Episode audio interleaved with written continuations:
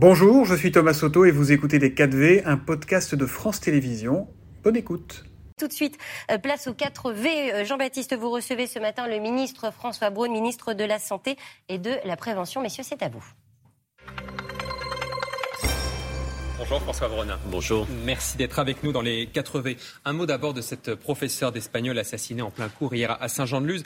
L'élève qui l'a poignardé dit avoir, aurait dit en tout cas aux enquêteurs, avoir entendu des voix. Et certains pointent déjà effectivement l'insuffisance peut-être de la prise en charge de la santé mentale des jeunes. C'est un vrai sujet, la santé mentale des jeunes. Alors oui, bien sûr, déjà, euh, déjà une, pensée, bien entendu, pour euh, la famille de cette enseignante et, puis pour tous les enseignants, parce que ce qui s'est passé est terrible, terrible. Euh, il faut laisser cette enquête euh, avancer pour savoir exactement quelles en sont les, causes et les raisons. Et je pense que ce n'est pas le temps de, mélanger un petit peu les problèmes. Mais pour revenir à votre question, oui, la, la santé mentale, d'une façon générale, est une préoccupation, une préoccupation pas d'aujourd'hui, c'est une préoccupation déjà depuis euh, plusieurs mois. Les suites de la crise sanitaire, euh, nous l'avons vu, ont eu un impact, et en particulier sur la santé mentale des jeunes. Je en parle justement avec ce baromètre Santé publique France qui a été publié cette semaine. Le nombre de 18-24 ans qui ont vécu un épisode dépressif a presque doublé en 10 ans. Le Covid, clairement, n'a pas arrangé ça. Il n'y a pas que le Covid? Non, il n'y a pas que le Covid. Nous avons une société qui a évolué, les repères ont évolué, y compris pour les jeunes. Et c'est d'ailleurs toute la, difficulté de l'analyse de cette situation, c'est de, trouver les, les, vraies, euh, les vraies ressources euh, initiales qui ont entraîné cette situation. Bien sûr, le Covid a eu un, Peut-être, peut-être, et on n'en est pas du tout certain, un effet un peu accélérateur, mais euh, la santé mentale d'une façon générale, les addictions d'une façon générale sont des sujets de préoccupation importants aujourd'hui, mais pas qu'en France. Alors le Covid, je vous en parle effectivement parce que dans un projet d'avis qui a été publié en début de semaine, dont on a peut-être assez peu entendu parler, la Haute Autorité de Santé envisage clairement la fin de la vaccination obligatoire anti-Covid chez les soignants. On attend maintenant l'avis euh, définitif. Est-ce qu'on se dirige clairement, peut-être dans les semaines, dans les mois qui viennent, vers la fin de cette obligation vaccinale pour les soignants en tout cas, euh, on, se dirige vers une clarification de la situation. J'ai saisi la, haute autorité de santé cet été sur cette, sur cette question d'obligation vaccinale, pas que pour le Covid, et pas que pour les soignants d'ailleurs. Hein. le sujet est beaucoup plus vaste, c'est l'obligation vaccinale pour, tout le monde. Tous les vaccins obligatoires. Pour tous les vaccins obligatoires. Donc, je vais attendre l'avis définitif. Vous avez eu raison, c'est n'est pas un avis là, c'est une consultation publique par rapport à quelques axes qu'a posé la, haute autorité de santé. J'attends son avis. J'attends également l'avis du Conseil consultatif national d'éthique en particulier par rapport aux, soignants, parce qu'il y a aussi une question éthique, ce n'est pas qu'une question euh, médicale, infectiologique pure. Et puis, euh, comme je, comme je l'ai dit, euh, je prendrai une décision sur ces obligations vaccinales pour les soignants et d'une façon générale pour la population dès que j'aurai ces deux avis. Et quand, du coup, quand est-ce qu'on pourrait éventuellement envisager une levée de cette obligation vaccinale? Ces, ces, avis, je les aurai les deux au mois d'avril. Donc, avant l'été Avant l'été, bien sûr, avant l'été. Est-ce que ça veut dire aussi que, suite à ça, si on relève évidemment l'obligation vaccinale, il faudra réintégrer les soignants non vaccinés, qui sont suspendus pour certains depuis un an et demi. Hein. Et chaque, euh, Est-ce que c'est lié Chaque chose en son temps. Il est évident que la question se, reposera. Euh, je serai amené à, là aussi, sur ce point, à, prendre une décision, à proposer une décision au gouvernement, d'ailleurs, euh, par rapport à ce sujet des quelques soignants non vaccinés. Alors, est-ce que trois ans après le début de l'épidémie de Covid, est-ce qu'on peut commencer à dire que l'épidémie est derrière nous?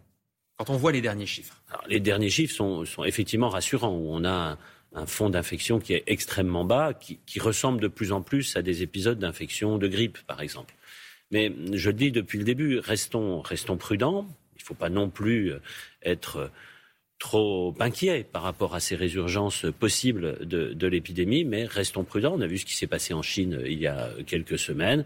Donc voilà, nous entrons dans une phase de normalisation. D'ailleurs, les textes législatifs sont revenus à une phase de normalisation. Nous ne sommes plus en urgence sanitaire. Mais bien entendu, je continue à suivre de très près cette évolution, comme l'évolution de la grippe euh, par ailleurs. François Braun, les médecins vont-ils être entendus? Leur syndicat retrouve de nouveau tout à l'heure les représentants de l'assurance maladie pour d'ultimes négociations. Enjeu la hausse des tarifs de la consultation. La CNAM, la Caisse nationale d'assurance maladie, a proposé une hausse d'à peine 1,50 euro de la consultation de base, qui passerait donc de 25 à 26,50 euros. C'est une provocation, disent les syndicats, qui espèrent 30 voire 50 euros. Sans entrer dans le détail, est-ce qu'on se dirige quand même vers une hausse significative de la consultation? Alors, vous dites très bien, euh, l'enjeu c'est une hausse de la consultation. Non, l'enjeu c'est de mieux répondre aux besoins de santé des Français. En tout cas, c'est mon enjeu dans cette négociation.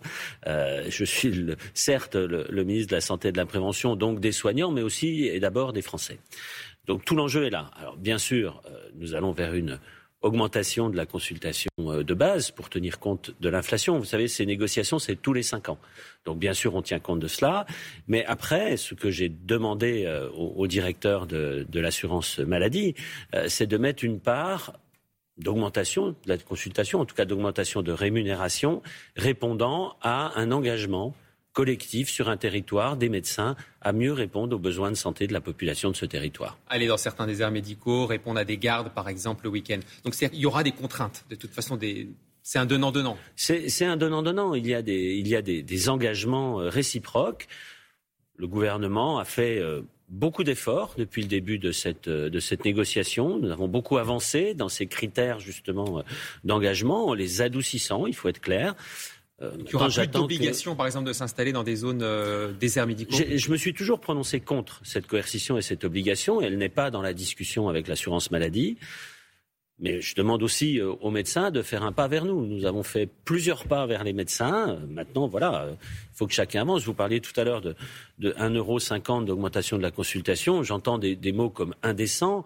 Il faut peut-être remettre les choses aussi à leur place. 1,50€ de plus pour la consultation globalement, pour un médecin, c'est 7 000 euros de plus par an. C'est un beau 13e mois. Donc là aussi, remettons les choses à leur place. Il y a les médecins généralistes, je prends par exemple les kinés. La consultation d'une demi-heure est à 16,13 euros brut. Quand on regarde ça, on se dit qu'effectivement, il faudra revaloriser ces tarifs. Est-ce qu'on est va le faire? L'exemple des kinés est un très bon exemple. Euh, ils ont quitté la table des négociations. Voilà, nous avions des négociations. Euh, euh, le gouvernement avait mis plus de 500 millions d'euros sur la table pour justement améliorer cette consultation les kinés ont refusé de signer.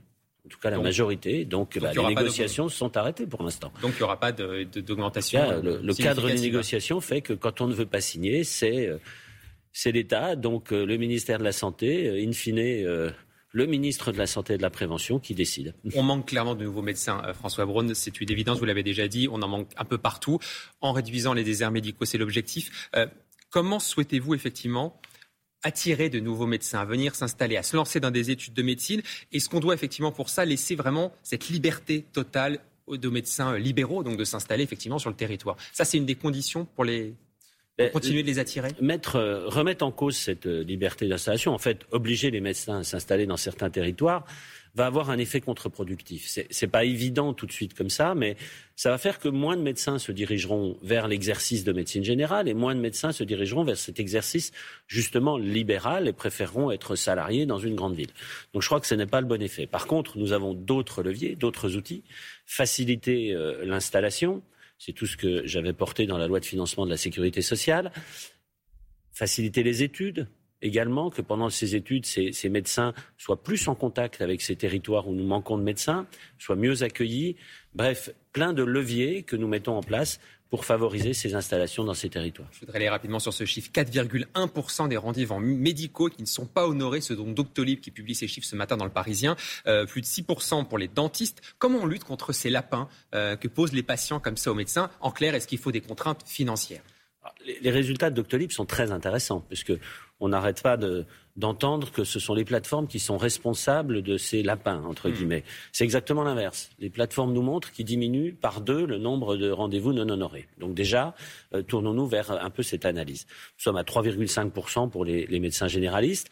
Ça semble pas beaucoup, c'est quand même trop. Il est évident qu'il faut... Surtout quand il manque de, manque de médecins. Oui. Alors, je pense que les gens font pas exprès de rater ces rendez-vous. D'ailleurs, euh, Doctolib nous le montre bien, ce sont souvent des oublis de dernière minute. Donc nous avons à, agir un petit peu là-dessus, à responsabiliser les, les Français. Vous savez, ma, ma, ma, politique reste quand même de responsabiliser les Français, que ce soit dans le cadre de la prévention ou dans le cadre de ces rendez-vous non honorés. On incite, on responsabilise, mais pas de contraintes financières. En tout cas, on améliore la connaissance de ce qui se passe. Actuellement, on ne sait pas quels sont les profils exacts de ces patients.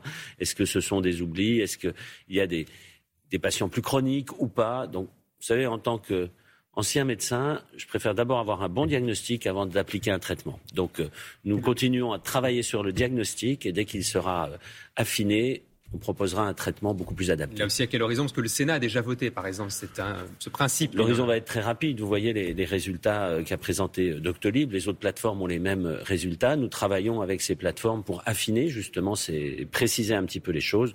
Donc, nous avons la loi de financement de la sécurité sociale pour 2024. Nous allons commencer à travailler là au tout début de l'été dessus. Nous aurons des propositions à ce moment-là de rendez-vous donc à, l'horizon de l'été pour le ministre de la Santé François Braun. Merci d'avoir été l'invité des 4V ce matin. Bonne journée. Merci. Merci à vous, messieurs. C'était Les 4V, un podcast de France Télévisions. S'il vous a plu, n'hésitez surtout pas à vous abonner. Vous pouvez également retrouver tous les replays en vidéo sur France.tv.